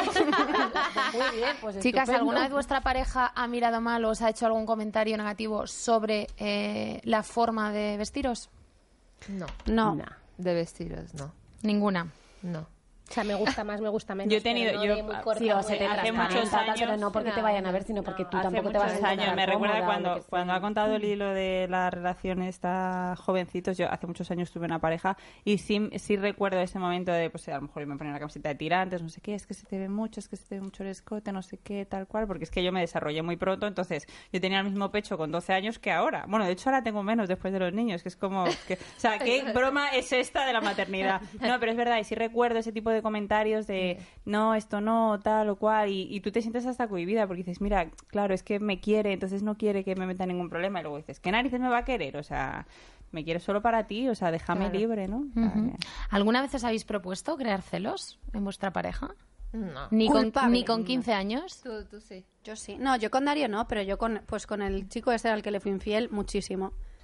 Muchísimo. Y me inventaba conversaciones y cosas. Pues cosas que hace una con 16 ¿Teléfono de años. aludidos? Empieza a salir. Cosas que hace una con 16 años y es estúpida. Total. A mí, eh, mi pareja una vez me dijo, una vez que me dio un, bueno, un ataquillo de celos, me dijo, eh, cuando te pones celosa pierdes todo tu atractivo. Y ese comentario se me Muy quedó bien. grabado a fuego. Grabado a fuego porque me di cuenta que cuanto más celosa estaba, más cerca estaba de pro- provocar precisamente lo que me daba miedo, que era dejar de Que se gustarle. fuera, claro. Claro, que es que fíjate, los celos, hombre, yo no soy celosa, pero sí he tenido amigas muy celosas y las he visto muy perdidas y muy desbordadas, sufriendo. Las he visto sufrir. Exacto, es que es un es un sufrimiento es al algo que te invade, que no controlas y que te hace, puede ser sacar lo peor de ti. Entonces, no es nada positivo. Yo creo que esas personas que a lo mejor pueden ser celosas por naturaleza o porque hayan tenido una infancia o lo que sea, experiencias que le generen celos, es lo que yo digo, tratarlo, o sea, de, vale, tengo esto, pero no quiero afectar a mi pareja. Es lo que hablamos, entonces es mío, celos- me lo trato, veo cómo hago, pero para que no vaya más allá, Pero porque no Pero es que si no te lo tragas, te vas a dar cuenta, o sea, si tú lo expresas y lo, y lo hace, lo, lo dices abiertamente, te vas a dar cuenta cómo aumentan esos celos. Claro, Porque por cuando te dan crece. explicaciones, cuando te dan explicaciones sobre algo, nunca te son suficientes. Es decir, ¿por qué? ¿Quién es esta persona? ¿O qué está pasando? ¿O qué? do- ¿Con quién estás hablando? Cuando te dan esas explicaciones, de repente quieres más. Y entonces es ahí Mm. No como vale, sin, querer, claro, no te vale. Pero Entonces de esos los celos, van- van, a más. eh, podríamos decir que es un símil de una inseguridad. Hombre, Claro, claro, que sí. No, no, es que es una inseguridad. Claro. Es una inseguridad. Pero si tú de repente dices a tu marido, ¿con quién estás hablando? Que no sé qué, ya la próxima vez que le preguntes con quién, la próxima vez que te entren ganas de saber con quién está hablando, no te lo vas móvil. a contener. No, no, no te vas a poder contener y se lo vas a decir. Pero es Yo que tengo una vas a querer pregunta más. antes de que la haga Teresa. ¿Vosotras habéis mirado el móvil alguna vez? Pues Nadie. culpable Era la siguiente. también. Ay, perdón, perdón, perdón. Pero no, has hecho bien, has hecho bien. ¿Cuántas habéis mirado el teléfono de vuestra pareja en algún momento de vuestra vida? Es que sabes lo que pasa, es que mis teléfonos, o sea, es que son dominio público, entonces Claro, iba a decir encima ahora de la mismo. mesa, aquí lo coge Pero el de tu coge el pareja, otro. Que, has mirado. Tú Pero mires. no he mirado nunca una en plan de a ver, Nunca ¿con lo has quién cogido estás a hablando? conciencia. Pues Pues mira, yo no he querido WhatsApp, no sé saber. qué, ni lo Yo miro no he y si querido me manda- saber. Yo lo que o os sea, contaba de la prefiero primera no saber. relación, yo esperaba que se metiese en la ducha para quitarle el móvil. Yo también. Con Toño, tenemos las mismas contraseñas en todo. Es que me da igual, es que, es que a veces le digo, Cari, este email, ¿qué contraseña tenía? Pues esta o esta, si es que o es la mía o es la tuya, y es que llega un punto que solo pueden ser dos. O sea, entonces mm, el móvil está ahí, o él me dice, déjame lo que te edito la foto, déjame, yo le digo, déjame el tuyo, que hago a la niña no sé qué. O sea, que llega un igual, punto igual. que, que con esta relación no, pero yo creo que por lo que decía antes, creo que ser celosa, yo creo, o en mi caso, es eh, o, o viene un poco movido por la persona con la que estás. Entonces, si tu pareja no suelta el móvil ni cuando va a la ducha, es decir, eh, tiene todo el rato pegado como si fuera un, un- un adhesivo a su piel, ¿esos serían motivos para No, tener no, celos? no tendría No. que ser. Mira, yo vivo con una persona que es totalmente reservada. Tenemos veintitantos años juntos. Ha sido así siempre. Y yo he mirado el móvil una vez por curiosidad, decir, pero es que no, no sé contraseñas, no sé móvil, no me dice a quién vota, cuándo hay que votar las elecciones. Es totalmente reservado. Me dice, yo soy así, digo, es muy misterioso. No podría dormir. Pero claro, es lo que te digo, no podría dormir. Pues es su personalidad, tiene su parte privada que no quiere que sepa el resto del mundo, pero que lo sé, porque tengo muchos años con él. Pero un día dije, pero es que no me puedo, con- o sea, nunca he mirado el móvil. Y me ha dicho, no, y me dijo, claro, pero es que me ha dicho, oye, no lo vuelvas a hacer porque no me gusta. Digo, tienes toda la razón del mundo. O sea, me ha dicho, he entrado en el lugar que es privado mío, no quiero, me dice, pero he visto que no hay nada. Y digo, ya está, es cierto. Dice, es que era por curiosidad. Lo Pero si no hay hacer nada, porque porque no me gusta. sufrir. Yo, por, yo era por la curiosidad, no sé nada de... No, no puedo saber contraseñas de Pero nadie. Lía, entonces tú se la reconociste. ¿La No, yo no. reconociste que, o te pilló? No, ya me pillo. pero ya te digo, una vez en tantos años y le he dicho, es que, me- es que tenía que saber. Y dice, y no, pero me gustó la respuesta de no lo vuelvas a hacer porque no me ha gustado. Y yo, vale, está bien, ya está. Ha quedado claro todo, ya. Vale. Listo, ya. Chicas, y cambiando un poco de tercio, vayámonos al ámbito laboral. Porque a lo mejor, o ahí va a ir a mi pregunta, si habéis sentido celos dentro del ámbito laboral, ¿cómo podemos compaginar ciertos celos en el trabajo con el fomento del- del- de, un espíritu competitivo que se da? que aquí hay que diferenciar y lo siento porque eh, sé que Cindy aquí no va a estar de acuerdo conmigo, pero hay que diferenciar las mujeres y los hombres. Porque las mujeres Somos más muy envidiosas. malas y en el trabajo mucho peor. Y un tío vale. crece Yo en el trabajo, eres productivo y todo le dicen, tío, lo has hecho fenomenal, eres el mejor, Puede no ser, sé qué tal. puede ser, ¿no? Y que sea porque desde pequeñita se nos inculca que tenemos que ser competitivas entre nosotras. A mí nadie me ha inculcado ¿Puede? nada. Y a, A mí- ver, es que ella- las cosas, yo perdona, la- no, las las peores cosas no jefas se- que he tenido han sido mujeres. No, en las cosas no se inculcan diciendo, hola Noemí de dos años, te voy a inculcar esto. No, se inculcan con comportamientos que tú vas viendo no solamente de tus padres, sino también en, en la sociedad en general. O sea, nosotras no es por nada, pero y ah, vuelve la palabra patriarcado que salió en el primer programa y os echasteis encima. En el patriarcado en el que, vivís, en el que vivimos es que desde pequeñitas eh, crecemos te- eh, con la idea de que tenemos que competir entre nosotras. Y el, esta es una... Lo siento, Pero a mí nadie me lo ha esta es enseñado. qué, esta es- Y esta está allí No, que porque a quién se ha si tirado. Porque es que no. siempre es así. Eso o sea, tú no es, puedes llegar por méritos propios, tú no puedes llegar porque seas la mejor. Y si eres la mejor, eh, es que ¿Qué te has hecho? mal. Vale, pues es que eso es el claro ejemplo de que vivimos en un patriarcado. Porque eso no es una cosa que tú eh, te hayas eh, dicho, venga, pues voy a ser competitiva con todas las mujeres. Es algo que hemos aprendido. ¿Creéis que estamos educados ya, mujeres, hombres, para encajar el éxito de los demás? Depende. Yo me ale- yo cuando alguien a quien quiero eh, tiene un éxito, yo me alegro profundamente. O sea, me alegro como si fuera, como si el éxito fuera mío. O sea, de verdad siento, eh, siento alegría. Y cuando yo tengo un éxito, dependiendo a quién se lo digo, ¿no? Porque digo, me vas a dar para el pelo. O sea, ¿No crees es que la sociedad vuelta- favorece el que te alegres de las dificultades que puedan experimentar otros? ¿No la habéis sentido alguna vez? respiro. Sí, No puede ser que sí. Que- Incluso una cuestión cultural. Yo me acuerdo que tenía una profesora de francés hace años, me decía, estoy alucinada eh, eh, con, con- con las mujeres y los hombres españoles porque tienen, tengo una amiga que consigue trabajo y no se alegran el resto. Enseguida empiezan a compararse y yo no, y yo no tengo eso, yo no tengo lo otro y ella acaba de O hacerlo. sea, ¿crees que que es algo más de aquí de España? Os pregunto. Pero incluso las comparaciones, que volvemos al tema hermanos, vienen desde pequeños. Oye, pero es que mira cómo tu hermana saca estas notas, o mira cómo tú, qué tranquila es tu hermana y tú eres un trasto. O sea, estás comparando constantemente con algo, con alguien. Y no la singularidad de esa persona no es reconocida. Bueno, tú eres este temperamento, vamos a, a partir de allí. Estás totalmente comparando. ¿No habéis sentido pelusilla nunca de alguna compañera de facultad, por ejemplo? Es decir, habéis estudiado lo mismo y ella tiene un puestazo y habéis pensado... "Ay, Pero yo no". pelusilla- Yo tenía pelusilla cuando sacaba más nota que yo. Pero pelusilla, mientras que no sea un hábito tóxico, que sea como Hollins, Qué que para suerte, ser más qué ambicioso. suerte. Yo quiero, o sea, yo, yo si veo eso digo, yo Claro. quiero. No, y luego aparte que es muy diferente sentir envidia que sentir celos. Claro, Ojo, claro. me refiero que la envidia también es algo tóxico si no se sabe muy bien em, gestionar y Eso depende de es. los niveles. ¿Ves? La envidia sí que podría ser a algunos niveles aceptables y se podría considerar la envidia a lo mejor Sí. sana. Sí, ¿no? cambio, envidia de la buena, pero envidia de la buena, ¿no? Claro, yo quiero, o sea, por ejemplo, Noé, tu fin de semana, yo quiero. Ya, sí, Tía, ya, ya, pero el karma está- me ha castigado no No, tu cuerpazo, claro, no yo quiero. por ello, yo quiero. Sí, pero tú, pero tú, tú me quieres, hay una relación te de odio cordialidad, pero, de pero yo sé que hay mucha gente que lo ha visto y que se acuerda de toda mi familia y que no se ha alegrado en absoluto por el fin de semana. Y ahí voy ahora, y seguro que todas las que tengo detrás Mm. tienen curiosidad también. Y quiero que os mojéis. Chicas, ¿cómo son los celos en el mundillo influencer? Muy mal, muy mal. Eh, ¿cómo, cómo Venga, lo quiero que cada una de su, su Es que yo opinión. me puedo quedar sola aquí. Eh, mm, no sola, no, porque eh, el equipo es maravilloso, pero sí, o sea, es que se ve, o sea, hay un, jolín, ¿cómo era la expresión? Hay un, eh, lo hablaba muchísimo con, con Isa, duelo de egos o algo así, o sea, aquí hay, hay un ego cada cual más. O sea, y, y a mí me ha pasado, ¿eh? De ir a eventos y estar con una persona al lado, eh, pues que tenga más o menos seguidores y girarse, estar grabando y girarse para que tú no salgas en sus stories como si a mí eso me fuera a repercutir en qué. Y todo lo contrario también, de eh, no ser muy o no tener mucha amistad con alguien. Y como eres no sé quién, vamos a sacarnos en stories y no sé qué tal. Pero si, Julio, si no me has escuchado, si no me has visto en tu vida, o sea, si no sabes ni quién soy. Y a mí eso me, y a mí eso me repatea. O sea, de verdad, yo es que estoy con quien sea y, y, oye, pues vamos a salir, vamos a juntarnos, no sé qué. O sea, realmente mm, creo que aquí estamos todas para apoyarnos y aquí hay una dificultad mm, de, de poder hacer verdaderas amistades porque nunca sabes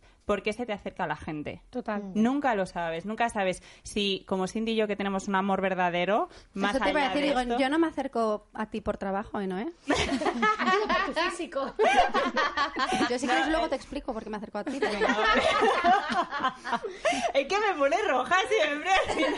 No, es cierto, pero yo creo, yo creo que lo hablamos también, ¿no? Eh, no sé si el miedo es eh, que tú a mí me estés dando trabajo o porque yo salga en tus stories o no, o me nombres me dejes de nombrar, pero hay muchísima individualidad, yo creo, en el mundo influencer, redes, como quieras llamarlo. Oye, que cada uno hacemos nuestra guerra, que cada uno tenemos nuestro trabajo, cada uno tenemos nuestros gustos y cada uno hacemos las cosas de, total, de manera totalmente diferente. Mi perfil de maternidad es un perfil de, de maternidad totalmente diferente al de Nuria. Hacemos cosas diferentes y no por eso tenemos que aplastarnos ni, no, tú tienes más likes, yo tengo más comentarios, tú tienes más... No, Ya, o pero sea, es que, yo aquí- mido 1,50, ¿vale? No,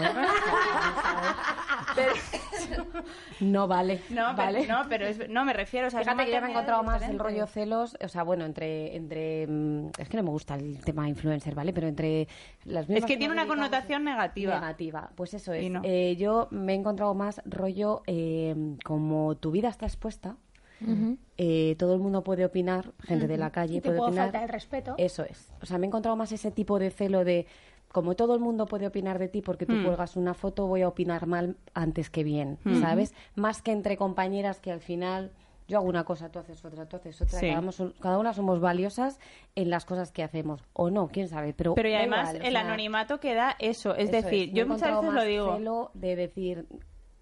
es- Claro. Estás hablando desde una envidia muy, muy. No, y Muy aparte es que, y que hay gente que está mal de la cabeza, porque esto no tiene nada que ver con los celos y es una mini anécdota, ¿vale, Tere? El otro día, una loca, loca de los pero es que loca, loquísima, de verdad, me, me cogió y me puso un comentario en la foto de mm, que salgo yo con el, este deporteo, la última vez que estaba viniendo ¿La para- bandolera? Sí. Maravillosa. sí. Me pone, ya llorarás cuando tu hija se muera por el postureo. A tomar por culo. Sí, ¿Te ha pues a ver, ¿Cómo? yo no me escandalice tanto como vosotras, ¿Cómo? yo me reí. Pero como- dije, la gente está loca, de verdad. O sea, la gente está, está mal de la cabeza. Para empezar, no se va a morir ninguna niña por ir a un sistema de porteo, quiero aclarar. Pero luego, aparte, es que ¿cómo puedes tener tanto odio? decir eso? Pues sí, hija, sí. Me puse Ve, pero yo digo, esa gente... Vale, pero eso, Eso qué está es? enfermo. Eso es celo, eso, es- No. ¿eso qué es? ¿Eso qué es? Eso es tener Eso una vida mediocre y llegas a tu casa que no te gusta, Pero- de un pero trabajo que no te gusta, Pero no solo y de eso, repente te metes en internet y ves, abres Instagram y ves pues a una chica que yo ese día, además tenía un día de mierda. Pues Me estabas muy foto guapa. después de haber llorado. Que se sepa, o sea, realmente te- te- tú en Instagram Pero- enseñas lo que te sale a las narices. Yo creo que. Pues eso es como que estaba muy contenta. No, me parece enfermizo, porque una cosa es, a ver, una cosa es que esa persona esté mal, otra cosa que lo piense y otra cosa que quiera hacerte daño.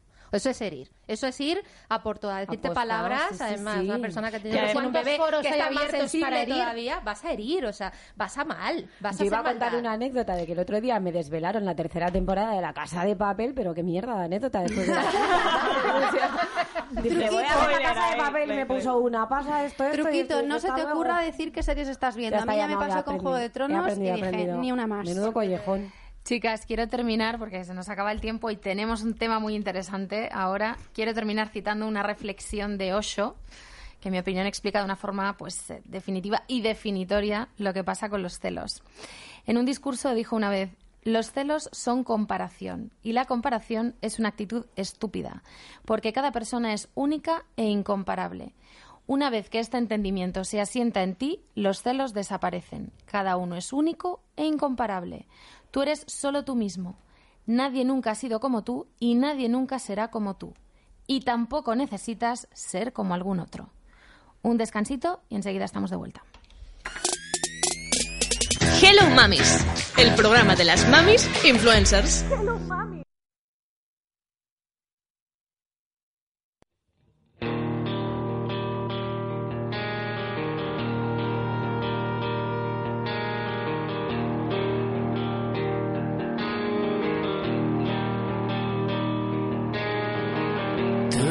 sabes que te va a alcanzar y que a veces lo mereces y nunca es para tanto. Lo harías otros 20 años más. Ya se ha dormido la ciudad y quedamos los de siempre. Solo un sobresalto. Me recuerda que soy de verdad. Salgo forma extraña. Odio el tipo del espejo. Unos siete días por semana. Casi ya no veo el puerto. Solo hay una cosa clara. Fuimos demasiado lejos y ninguno se cubrió la espalda.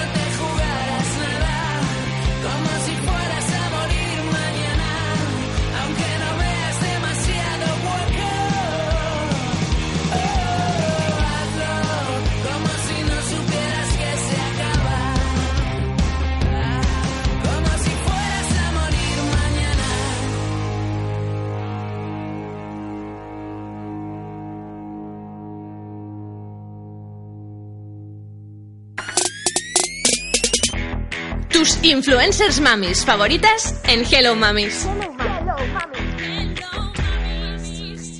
Ya estamos de vuelta. ¿Qué tal esta inmersión en el mundo de los celos, chicas? Bueno, tengo aquí detrás a unas cuantas en el público. ¿Os habéis sentido identificadas? Sí, ¿no? Sí, hay mucha afirmación, hay mucha afirmación. Desde luego, últimamente parece que si no tocamos alguna fibra sensible en el programa, mm, no nos quedamos del todo a gusto. Si alguien tiene alguna reclamación que hacer, por favor, que se dirija a nuestro responsable de contenidos. Para esta recta final del programa... Está todo el mundo aquí mirando a rejo. Quería, en esta recta final del programa, dedicar unos minutos, no mucho, pero algunos sí, a un tema importante que sigue generando controversia y que asombra por los datos que arroja, y es el tema de los hábitos durante el embarazo y la lactancia. Y quiero empezar con un dato. Según el informe de percepción y hábitos de las mujeres españolas durante el embarazo de CINFA, el 26,7% de las gestantes no adapta sus hábitos alimentarios a las necesidades del embarazo e incluso los empeora. Y atención, cuatro de cada diez mujeres siguen consumiendo alimentos considerados de riesgo para el bebé como embutidos, lácteos no pasteurizados, carnes o pescados semicrudos e incluso bebidas alcohólicas. ¿Cómo puede ser, chicas, que a día de hoy siga habiendo estas cifras? ¿De qué habla esto? Un pasotismo absoluto y de no ser consciente de lo que traes. O sea, que traes una vida, por Dios, que es que esto es importante. O sea, es que tus decisiones le van a afectar ya desde el principio. Bueno, yo el tema de los lácteos pa- pas- pasteurizados, no pasteurizados y tal, yo recuerdo, o sea, yo la época del embarazo, o sea, lo odio, no, no me gusta estar embarazada, eh, pero sobre todo también por el tema de la comida, o sea, es que no podías comer nada. O sea, cuando salías en casa sí, ¿no? Pero cuando salías por ahí no podías comer nada. Y es que eso me parece ser responsable. Bueno, y es que bebidas alcohólicas me parece ya como fuera de, de vamos. Tú hablas del embarazo, pero ¿y la lactancia? ¿Es igual de sacrificada? Dirías. O sea, os- os- ¿nos cuesta renunciar también durante la lactancia a tomarnos una cervecita durante el verano? Pero es que realmente una cerveza no interfiere en absoluto en No. la lactancia. No interfiere en absoluto en la lactancia. Te puedes tomar una cerveza al día sin ningún Sin problema. alcohol. No, no, no. No, No, con alcohol. alcohol. De hecho, el yo el otro día, el otro día puse una, un post en Instagram diciendo que una de las cosas que más echaba de menos era tomarme una cañita. Y Pero una, una. amiga, sí, sí, sí. Una. Si es una tras otra, No, no. hombre, no. Eso ya lo haré después. Pero- no, no, no. Ahora, fuera de coña. Eh, puse el post este y me escribió una amiga, Marta Busquets, que ya he hablado de ella alguna vez, tú la conoces, Paula, eh, con un artículo que también traía la evidencia científica de dónde se había sacado el metanálisis y no sé qué, no sé cuántos, de que realmente el alcohol... A ver, tampoco quiero decir yo esto y que parezca que estoy incitando a las mujeres que están dando el pecho a que puedan beber, pero lo que ponía era que realmente el... Y seguro que Paula lo sabe explicar mejor que yo, el nivel de alcohol en la leche es igual que el nivel de alcohol en sangre. Entonces, por lo tanto, el, el al- el nivel de alcohol en sangre nunca va a llegar ni al 1%. Si tuviéramos un 1% de alcohol en sangre, estaríamos muertas. ¿Sabes lo que pasa? Que Pero esto es como los es padres que común. fuman delante de los niños, ¿no? O sea, son fumadores pasivos Mira, igualmente. en el embarazo, cero alcohol. Y esto, o sea, Que no hay medida segura, No hay eh. medida segura. Es cero, cero, cero. Y yo he visto un montón. Yo trabajé en un hospital en Londres que abarcaba la zona de Chelsea, de Hammersmith. Entonces veíamos gente de clase muy alta y gente mm, con beneficios sociales mm, e- e- en una en exclusión social. Bueno, entonces eh, teníamos muchísimos niños con síndrome de, de abstinencia que les teníamos que dar metadona. Porque, ¿En serio? Sí, sí, sí, sí, sí, porque eh, entraban, tenían convulsiones, se les iban los ojos, porque o sea, había, que, había que darles metadona para desintoxicarles del, del mono que tenían de su madre. Entonces, en el embarazo, tolerancia cero, o sea, cero alcohol. Pero es verdad que en el posparto puedes tomarte una cerveza. Hablo de alcohol al día. ¿Qué pasa? Que no hay sentido común. Y entonces, eh, si tú a una mujer le dices, puedes tomarte una cerveza al día, esa mujer dice, bueno, pues una cerveza, pues me tomo un gin tonic. Pues me tomo un whisky on the rocks. Y al final, aquí estamos hablando ya de unos acento, porcentajes Paula. Me diferentes. vuelve loca tu acento inglés. O sea, es que, me- o sea, es que te oigo... Para las que Es os guste mucho la cerveza como a mí, no renunciéis, pero tomadla sin alcohol. Y ya está. Que no es lo mismo, Tere, no me vendas la moto de la cerveza sin alcohol.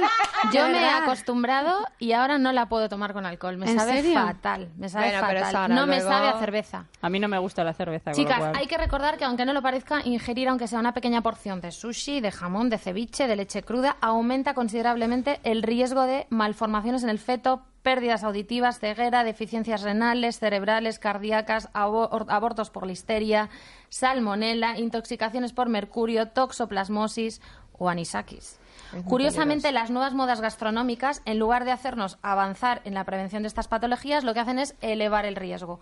¿Cuántos costó renunciar a los alimentos considerados de riesgo durante el embarazo? ¿Tan duro resulta Yo con el renunciar a un sushi, sushi? yo el sushi El lo pasé fatal. fatal. O sea, Vamos a que de ver, hecho, yo el sushi y el jamón, digo, cuando dé a luz, por favor, llevarme una bandeja de cada. Sí, pues no a mí me lo hicieron, el ¿eh? tema Es del que- jamón. no, no, no. favor. No lo toquemos, que se haga un speech jamón en se un puede, momento. jamón se puede, ¿verdad? A ver, a ver, lo resumo muy rápido. un embutido de la matanza de tu abuela, el cual el cerdo campa a sus anchas y no sabemos qué mm, enfermedades puede tener jamás en la vida. Los jamones y los embutidos que están en el supermercado, que han pasado por un proceso de curación de mínimo 14 meses por ley y que tienen unos controles veterinarios exhaustivos, no pasa absolutamente nada. Y, ojo, espera, iba. espera, espera, No hay que congelarlos, Pero hablamos de una cosa más aún. La toxoplasmosis. Qué miedo nos da la toxoplasmosis. Bueno, pues os diré que España es de los pocos países obsoletos que seguimos testando toxoplas- toxoplasmosis. Pero más aún, que ni se hace ojo, la prueba. hay mucho más riesgo de tener toxo por tomarte frutas o verduras, hortalizas que crecen en la tierra, ya. a tomarte un trozo de jamón. Y no decimos, no comas lechuga, no comas tomate, no comas fresas, no comas melón. Exacto. No. Lo lavas con la lejía esa rosa La que yo, muquina, yo- esa, nunca lo cuesta 25 Pero de todas euros un formas- pote con cuatro gotas de lejía. De todas formas, tengo que decir lo que decías. ¿Cómo hemos llevado el tema de los sacrificios? Pues mira, yo te digo, si te soy sincera, prácticamente no he tenido sacrificios. ¿Por qué? Y, te- y tampoco creo que. A mí, a mí que lo, lo ¿Tú que acabas de la decir. No, Ah. pero lo que acabas de decir, Pero no, de, no, es que es ¿no? una Eh. irresponsabilidad, es que no sé qué. Creo que también hay que ponerse en, en el papel de cada madre. Creo que ninguna madre va a hacer algo conscientemente en Hombre, contra de su criatura. Claro. Y creo que a mí cada me ha madre pasado tiene de estar comiendo un queso y decir no está pasteurizado y de A "Ay, tomar ¿qué por hago? culo". ¿Lo, lo ocupo? Pues, pues- No, claro pues ya que lo no. tengo en la boca, me lo trago, no Por pasa eso nada. que realmente no hay que decir que es una irresponsabilidad o no. Cada madre sabe lo que hace con su, con- en su embarazo. Y yo, en mi caso, mm, sacrificios, el alcohol. Ninguno más, sinceramente. Ay, A ver, es verdad que pescado yo crudo, no sé. O sea, yo hablo aquí, había hablado del tema toxo, que en España es como obsesión absoluta por la toxoplasmosis. que a mí me han llegado a decir que qué hago teniendo no gatos, que soy el irresponsable teniendo gatos. A eso voy a ir luego, que también me interesa el tema de las mascotas. Mátalos. Pero quería hablar de una curiosidad que no sé si conocéis. Según la doctora Bárbara García Amado, hay estudios que relacionan, por ejemplo, enfermedades de las encías durante el embarazo con la aparición de diabetes gestacional, parto prematuro, bajo peso en el neonato, aumento de la tensión arterial, incluso ciertos microorganismos comunes de la cavidad oral que se relacionan con enfermedades cardiovasculares y neuronales. ¿Alguna de vosotras cambió sus hábitos bucodentales o sufrió molestias en la boca durante Yo, el embarazo? yo, yo. Porque yo, estoy con sé. las encías. Yo las encías parecía la película Tiburón. Que Cuando te me iba a cepillar, te lo decía, es que decía, no puedo más, no puedo más. Y recuerdo cuando quedé de la segunda, que el embarazo fue maravilloso, la primera fue todo como más revuelto. Y empecé, y me decía mi marido, ah, se te había olvidado, ¿no? lo de las encías. Digo, ostras, otra vez. Todo, sangraban, pero como si no hubiera un mañana. Parir, se acabó. Pero si es que el tema de la boca, yo tengo una anécdota súper fuerte. eh, que es que yo supuestamente no me podía quedar embarazada. Me iba, me iba a necesitar tratamientos de fertilidad y no sé qué, y no sé cuántos, bla, bla, bla, bla, bla, bla. Y me fui a poner los brackets. Y cuando me voy a poner los brackets me dicen, porque yo he sufrido dos abortos espontáneos antes de quedarme embarazada. Y me dice el dentista, eh, tienes una bacteria en la boca que se llama, no, sé, no me acuerdo, lo digo en otro programa. Eh, me dices, que- ¿y has sufrido abortos? Bueno, ¿te ha pasado no sé qué? ¿Te ha pasado no sé cuánto? ¿Has sufrido algún aborto? Y dije, hostia, pues sí. Y me dijeron, es que tienes en la boca una bacteria que, que lo que hace es que se elimina las enzimas que eh, ayudan a que se implante el embrión. Qué fuerte. Me puse los mía. brackets, me, me hice el tratamiento contra la bacteria y en octu- esto pasó en julio, en, octu- en noviembre me quedé embarazada. Fíjate. O sea, es muy fuerte Es eh, muy cómo está fuerte. conectada la boca con Fíjate. eh, todo lo que tenga Me que ver con la obstetricia. ¿eh? Y de hecho, a mi ginecóloga esto se lo conté. Me dijo, claro que sí, si es que cuando a mí me vienen mujeres que me dicen, me quiero quedar embarazada, lo primero que hago es enviar probi- probióticos para que se carguen las bacterias de la boca. ¿Sabes? Ostras. Nosotros tenemos una especialista, una experta en medicina china en Baby Suite, una kinesióloga, y cuando entras a la consulta con ella, lo primero que te dice es abre la boca. Te abre la boca y dice saca la lengua. Y yo fui una vez a ella y entonces empieza a mirarte la lengua y empieza a decirte. Te lees la Pero así sin decir hola ni nada. No, te no, dice, no, abre lee la vida.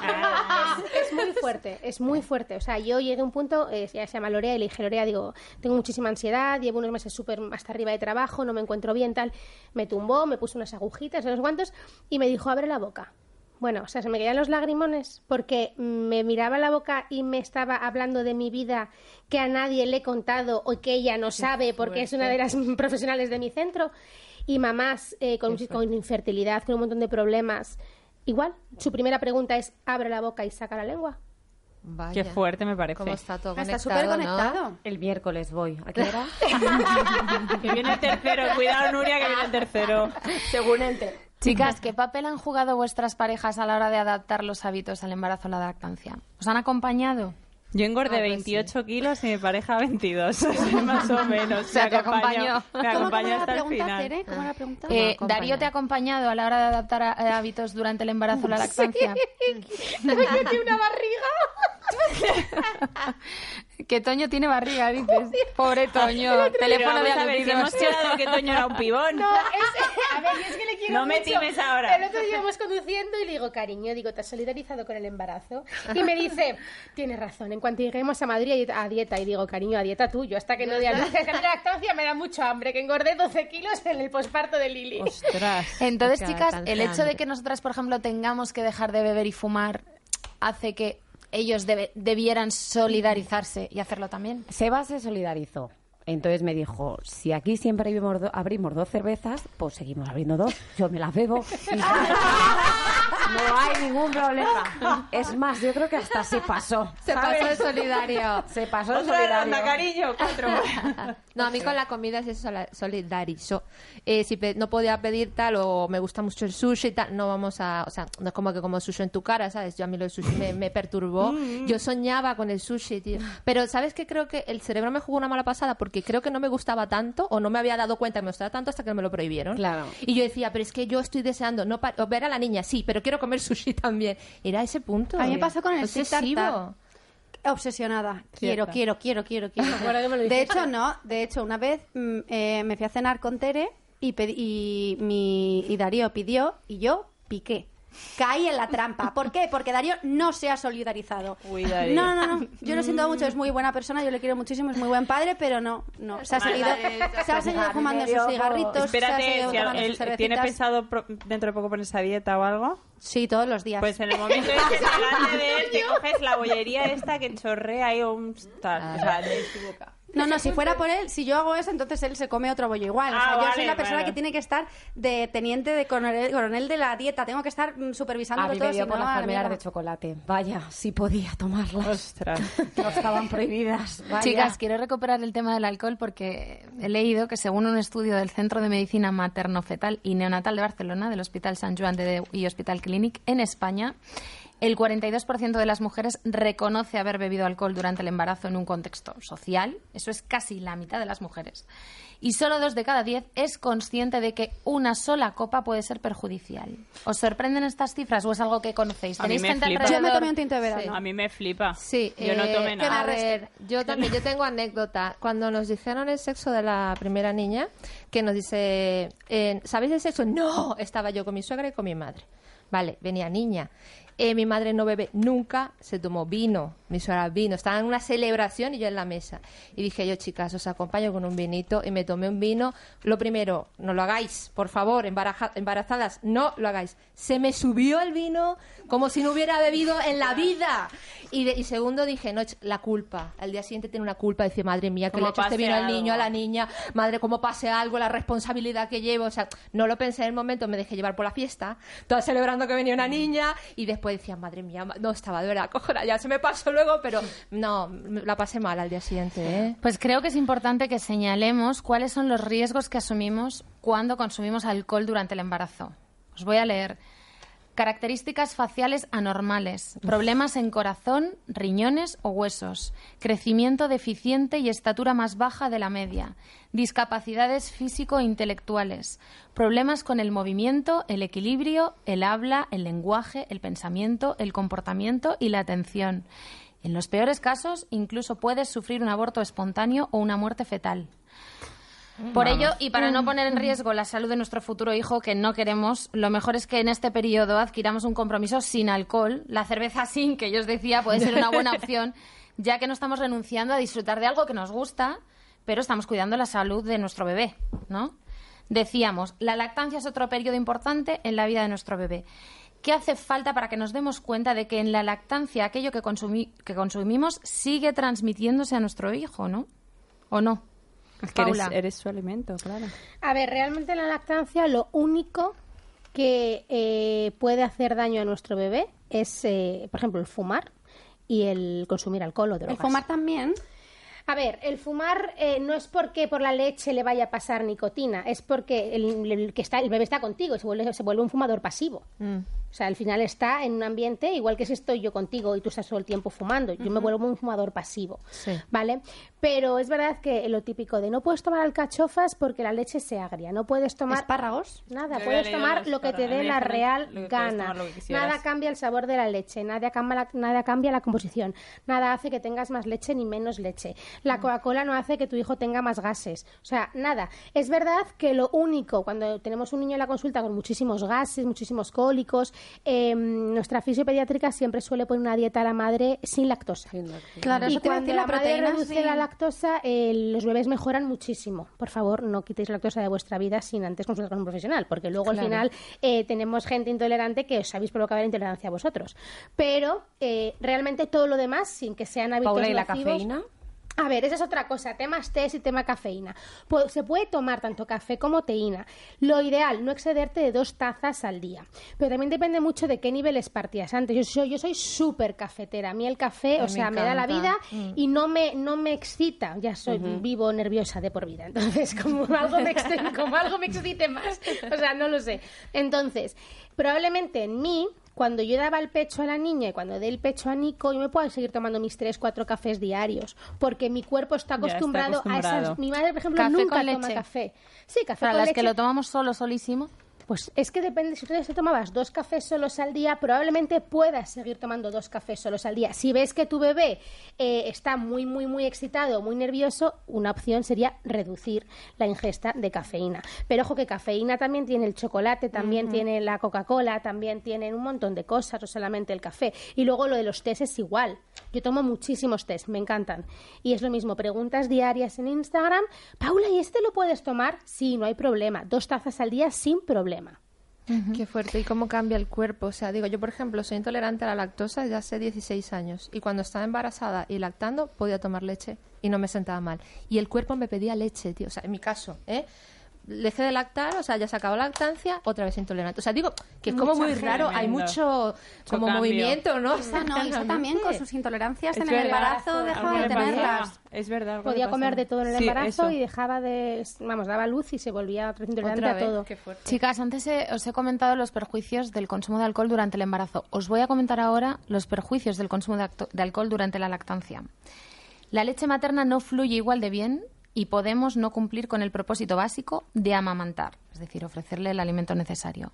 Se puede reducir la capacidad cognitiva de tu hija o hijo y existe un riesgo de empeoramiento del racionamiento no verbal de nuestra hija en comparación con el resto de niñas que han sido amamantadas por mujeres que no consumían alcohol. Con lo cual, vuelvo a decir una vez más, y mi recomendación he de decir que está avalada por la Asociación Española de Matronas y la de Cerveceros de España, que si tenemos ganas de tomarnos una cervecita fresquita, que sea sin alcohol, ¿vale?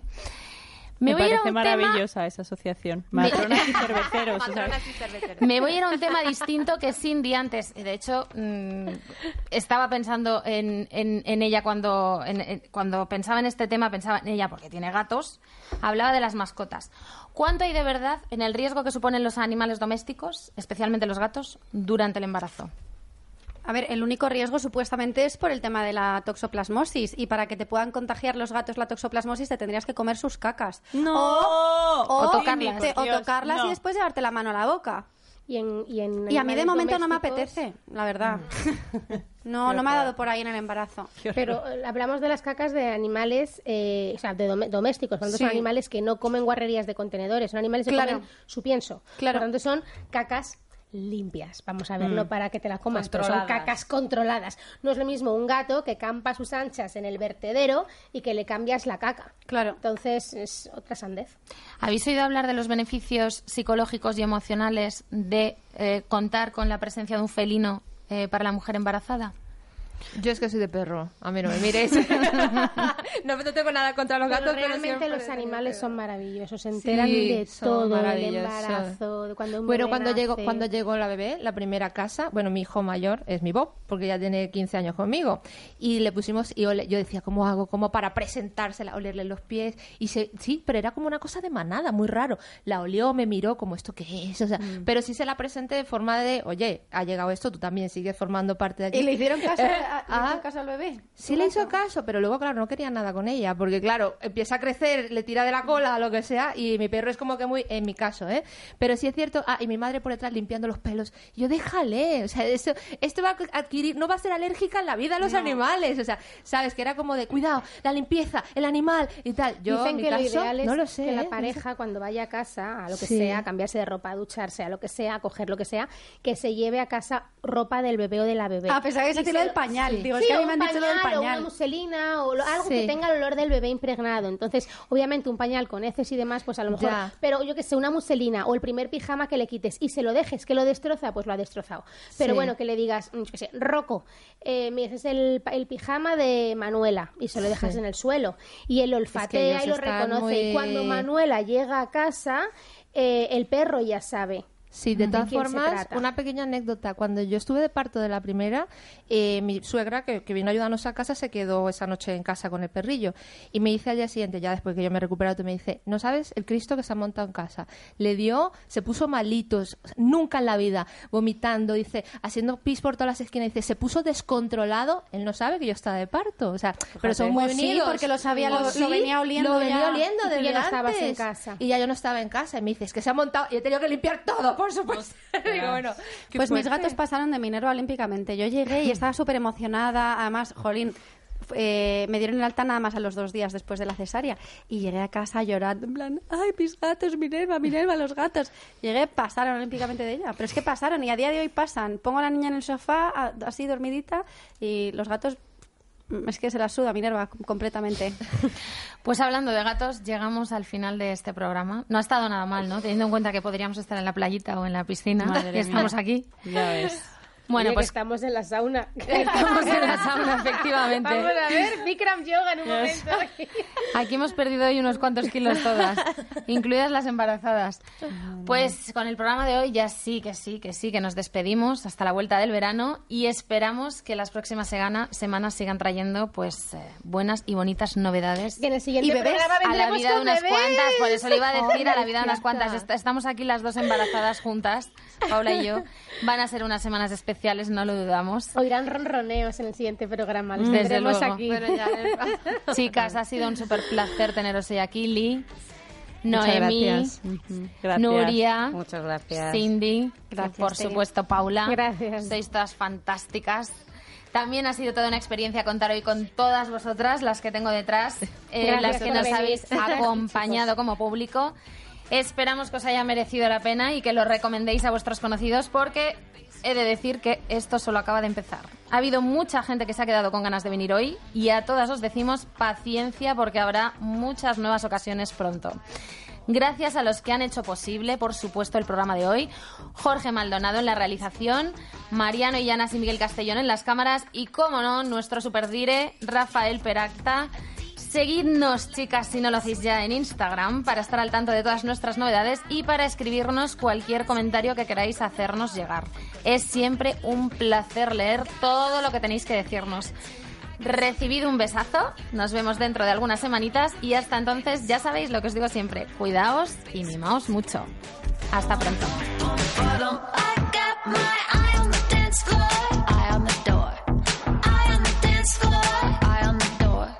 Hello Mamis es un programa de Belleville Agency.